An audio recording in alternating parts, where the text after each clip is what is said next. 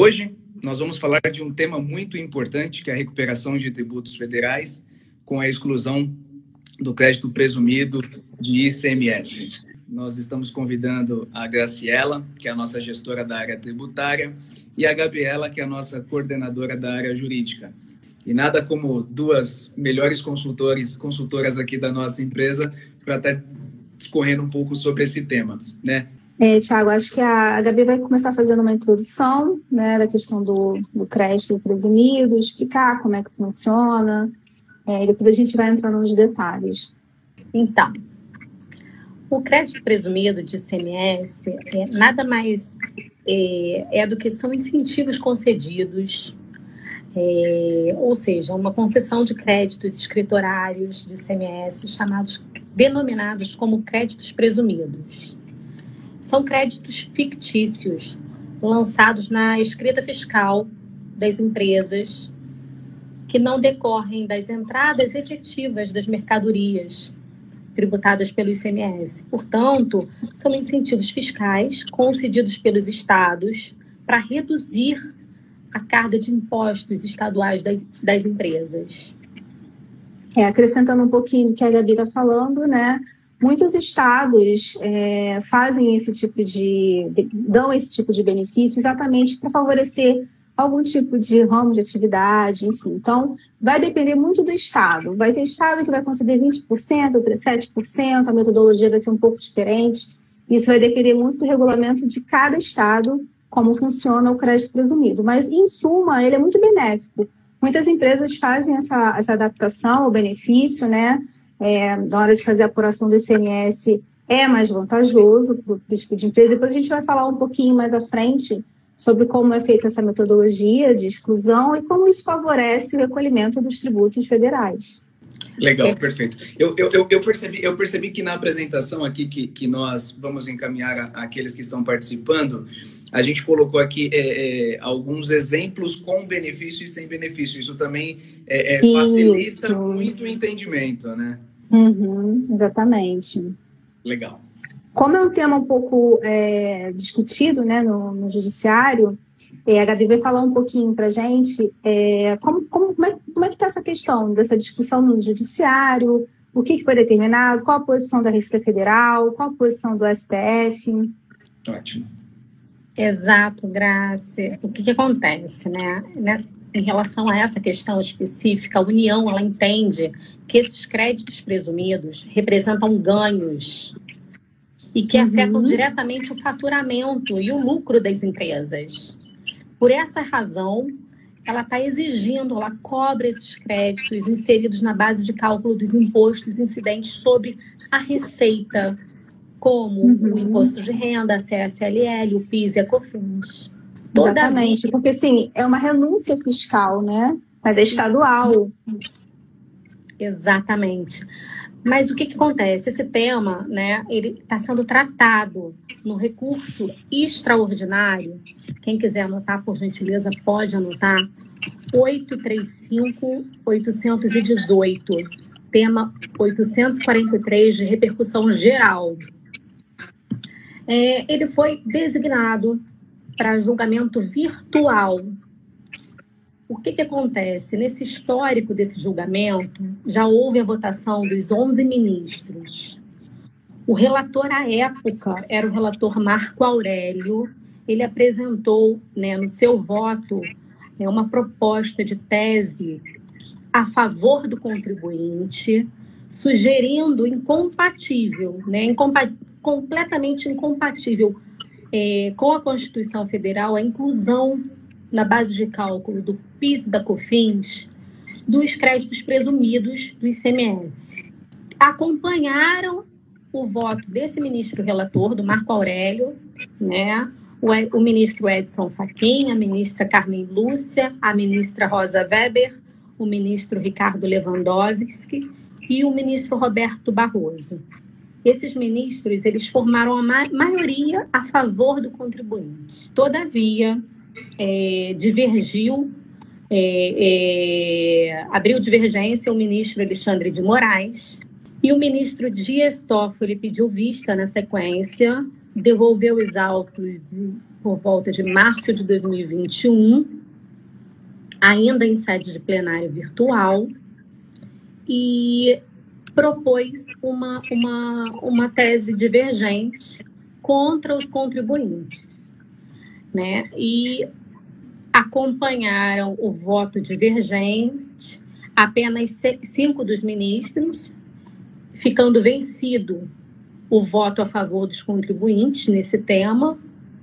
E após toda a votação, né, o que mais me causou estranheza foi que o próprio ministro Gilmar Mendes ele pediu destaque na votação. E o que, que é exatamente esse pedido de destaque, né? Esse pedido de destaque, ele tira é, é, o julgamento de um plenário virtual e ele encaminha o julgamento para um plenário físico. Só que nós estamos vivendo é, um período de, é, é, de pandemia. Então, esse plenário, que deveria ser físico, ele passa a ser um plenário é, através de julgamento é, é, via videoconferência. Então, assim, Atualmente, esse processo ele ainda não está incluído em pauta, mas ele está aguardando pauta de julgamento e será votado novamente em sua íntegra. Perfeito, perfeito. E, e, e nós temos também alguns posicionamentos do, do, do CART e até mesmo da, da Receita, né, Gabriela? E, Sim. E, e, isso é muito, muito interessante, porque assim, é, é, são, são diversas decisões, né? Algumas contrárias, muitas a favor, né? É, mas é legal que todos entendam aqui exatamente quais são os, o, o, o, qual é o posicionamento, na verdade, de cada um desses órgãos, né? Da Receita, do CARF. É, a sua explicação foi perfeita em relação a, a, a, a decisão que nós tivemos virtualmente, né? É, agora sim, o entendimento é importante é, afirmar o seguinte, que o entendimento a respeito desse tema no STJ, ele é um entendimento assim é, pacífico, tá? Ele já é firmado, é, o STJ afirmou o entendimento de que os valores provenientes dos créditos presumidos de ICMS, ele, eles não ostentam natureza de receita ou faturamento, e... exatamente o incentivo fiscal estadual, né? Exatamente isso, Grace. É, é exatamente isso. Então, assim, no STJ, o tema já está resolvido, já está pacificado. Né? E... Porém, né, como, como nós já conhecemos, o posicionamento da Receita Federal, ele é um posicionamento que sempre é controverso, né? Ele sempre ele busca sempre é, ir de encontro aos, aos, interesses do contribuinte, né? Uhum. E tem um posicionamento tem um posicionamento da Receita, Gabi, não sei se você vai abordar. Ela até fala, ok, eu concordo que é subvenção, que é um benefício, mas tem que ser com estímulo à implantação ou expansão de empreendimentos econômicos. Aí, ok, você pode excluir, da, excluir né, esse incentivo fiscal da base de cálculo do, dos tributos federais, no caso do PIS da COFINS, né, lá na Receita, e também do Imposto de Renda da Contribuição Social. Exatamente isso, Graça. E essa exposição, né, essa, esse entendimento da Receita, ele está firmado na solução de consulta 145 COSIT, de 15 de dezembro de 2020.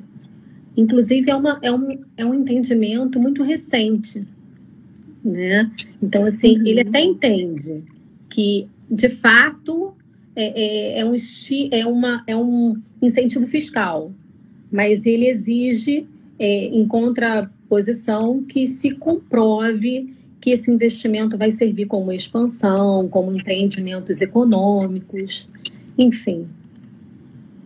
É, é e, e, no CARF a, a questão ela, ela foi por unanimidade também, né?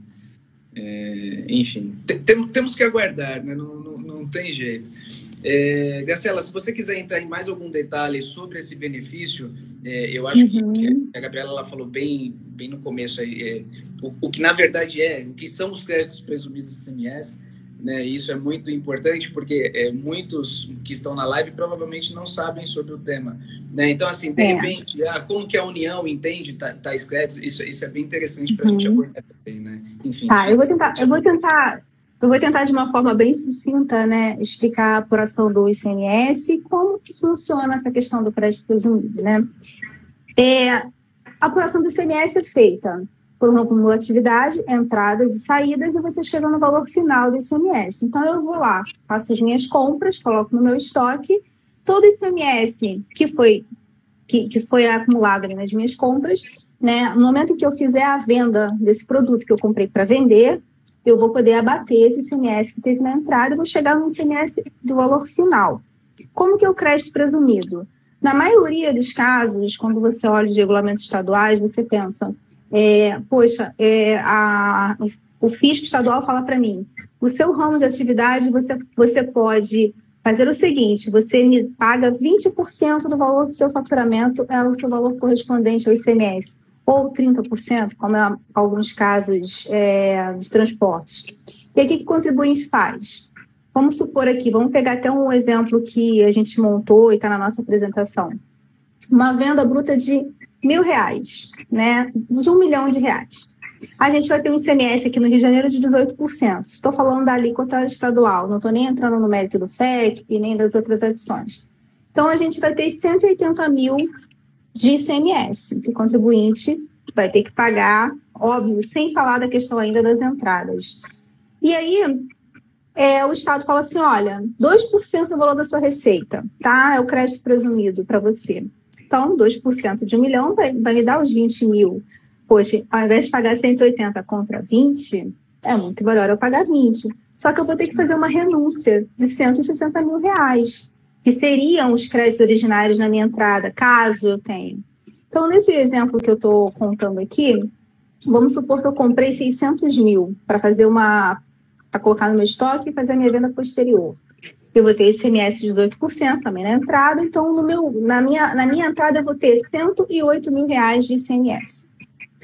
E eu gerei 180 na minha saída, eu vou ter uma diferença aí, porque no final eu só vou, eu só vou recolher 20.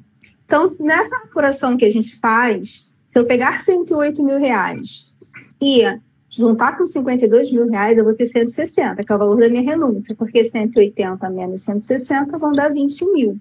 Então, eu estou renunciando 52 mil reais, que eu vou ter que acreditar lá no meu ativo, né, na hora que eu for fazer a minha renúncia. Então, esses 52 mil reais, a Receita entende, a Receita Federal entende que é uma receita. Só que se eu, se eu coloco como uma receita, eu vou gerar base de PIS e COFINS. Então, eu tenho que contabilizar ela como outras, outro tipo de receita, né, que não é uma receita proveniente do meu faturamento para que exatamente eu não tenha a tributação do PIS/COFINS. E, consequentemente, na hora que eu fizer a minha apuração de lucro real, eu vou poder deduzir também, é, vai gerar essa dedução, essa, esse benefício fiscal. Então, é isso que a gente entende né, nessa apuração do ICMS. Tem que fazer essa questão da metodologia, você pegar as entradas, as saídas, ver a alíquota de presunção do ICMS em cada estado, ver o valor que você está renunciando. O valor que você está renunciando é exatamente que você pode expurgar da base do PIS e da COFINS e também do imposto de renda da contribuição social. A gente, a gente colocou esse exemplo prático, ele está bem, bem de forma bem, bem básica mesmo, para que qualquer pessoa que, que veja, até quem não é da área tributária, né, que não é contador, possa entender, né? Então você vai ver lá a separação das vendas, das compras e como é que a gente fez a apuração para chegar no valor final do benefício fiscal. Perfeito, perfeito. É, é, Gabriela, quer, quer fazer, acrescentar mais alguma coisa antes de começar? Eu vou fazer alguns agradecimentos aqui das pessoas que estão presentes na nossa live. Vamos lá. É, tem o Juan, o Vavá Oliveira, Rodrigo Campos, Tiago, Caroline, Genival, Napoleão, Feudal, Zezé, Tati, Rodrigo, Tolio Oliveira, João Mário, Patrícia, Bruno, gente, quanto? Olha, o Zé Carlos está aqui. que legal. Ele não, não pôde participar hoje conosco, teve um imprevisto, mas está lá com, com o celular conectado aqui com a gente. A Leila, o Alexandre, yeah, a Tati, a Dani. Muito legal, muita gente bacana. Pessoal, se vocês tiverem alguma dúvida, por gentileza, coloquem aqui para a gente. É, a gente teve aqui uma, uma colocação do Rodrigo. Como advogado trabalhista, foi muito importante. É, e, e, e, realmente, né? Então, qualquer dúvida que vocês tenham, a gente vai, vai ficar mais alguns minutos aqui na live. Esse é um tema é, muito rápido de ser abordado, né? E os nossos serviços aqui na, na Oliveira e Carvalho, ele vai garantir que os créditos presumidos do, do ICMS, eles não sejam alcançados né, pelos tributos apurados aí sobre, sobre a receita, né, que é o imposto de renda, CSLL, o PIS e a COFINS. Então, a gente tem toda uma apresentação muito bem montada, para estar tá encaminhando aqui aos nossos clientes, amigos e todos aqueles que estão participando na live. Acessem é, o, o, o, nosso Instagram, a Oliveira e Carvalho. É, a Silvia, que é a nossa gestora lá de marketing, também vai encaminhar para aqueles que solicitarem também o material. A gente está aqui à disposição. Vamos aguardar aqui ver se tem alguma dúvida. Gabriela, quer acrescentar mais alguma coisa?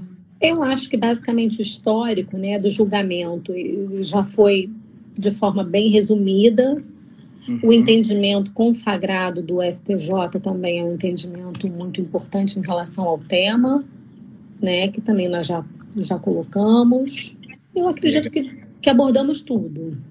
Perfeito. É, eu acho, Thiago, eu acho, Thiago, que talvez as pessoas que estão assistindo a live, a live possam ter, de repente, futuramente alguma dúvida técnica, né? E pode passar para a gente que a gente tira dúvida, não tem problema. Falto é, é um tema um pouco complexo, né? Porque o CMS é algo complexo, mas a gente pontua caso a caso. É, eu, eu, eu, estou, inclusive, com a nossa apresentação aqui. É uma apresentação também é, super objetiva mas Exato. também abordam todos os temas. Olha, o entendimento da receita, o entendimento do CARF, o posicionamento do, do STJ, tudo aquilo que a Gabriela colocou também está na nossa apresentação. É, uhum. Ionélia, que já respondeu que tem interesse no, no, material, o César também. É só entrar em contato com a gente através aqui do, do nosso Instagram, a Oliveira e Carvalho, a gente vai encaminhar o material, tá bom? Depois vocês passam um e-mail lá para a Silvia, ela vai encaminhar o material para vocês. E esse material, ele é bem, bem, é como eu disse, ele é bem objetivo. Então ele acaba abordando aí esse tema. É, e não somente esse tema, né? Nós temos tantos outros temas aqui na Oliveira e Carvalho, no qual a gente cuida tanto administrativamente, é, enfim, e tantos outros é, posicionamentos que a gente acaba entendendo e sempre apresentando para o cliente a melhor saída e a melhor recomendação, né? Porque nós estamos aqui para recomendar aquilo que é o melhor para os nossos clientes. E são 58 produtos hoje, né? Esse é apenas um deles. Né? A gente tem aqui é, temas previdenciários, temas tributários, que, que a Graciela sabe muito bem, temas e teses jurídicas, que a Gabriela também tem, tem total conhecimento. Então, a gente está aqui justamente para ajudar em tudo aquilo que, que, que for necessário no âmbito tributário, previdenciário e consultoria. Né? Se você tiver alguma dúvida, por gentileza, fale conosco aqui no, no Instagram, a Oliveira Carvalho, é, ou através da, da, nossa página na internet também, Oliveira Carvalho AIC. A Silvia acabou de disponibilizar o e-mail dela aqui, silviabuzinaga.oliveirecarvalho.com. Havendo qualquer dúvida, por gentileza, peça para ela o material, entre em contato com a nossa área técnica, a gente está aqui à disposição. Hoje foi uma live super rápida, uma live de 30 minutos apenas, mas eu acho que muito objetiva e a gente conseguiu transmitir aquilo que, que o pessoal gostaria de, de ouvir. Né? Porque é um tema também muito rápido, ainda como a, a Gabriela mencionou, nós teremos ainda uma segunda etapa, né? então temos que aguardar. Né? Exatamente, né? É, vamos aguardar agora esse novo julgamento da tese é, através de videoconferência Ainda não temos pauta agendada dentro do recurso extraordinário, mas eu acredito que será é assim, temos muita base para que tudo isso seja mantido pró contribuintes. Legal. Exatamente. Muito obrigado a todos que estão presentes. Graciela, Gabriela, muito obrigado pela participação de vocês. É, a Gabriela, mais uma vez, mencionando aqui ela, a nossa gestora da área jurídica e a Graciela da nossa área tributária. Então, quaisquer dúvidas, técnicas, nós estamos à disposição. Fiquem com Deus, boa noite e muito obrigado pela, pela presença aqui na nossa live. Boa noite. Boa noite, muito obrigada.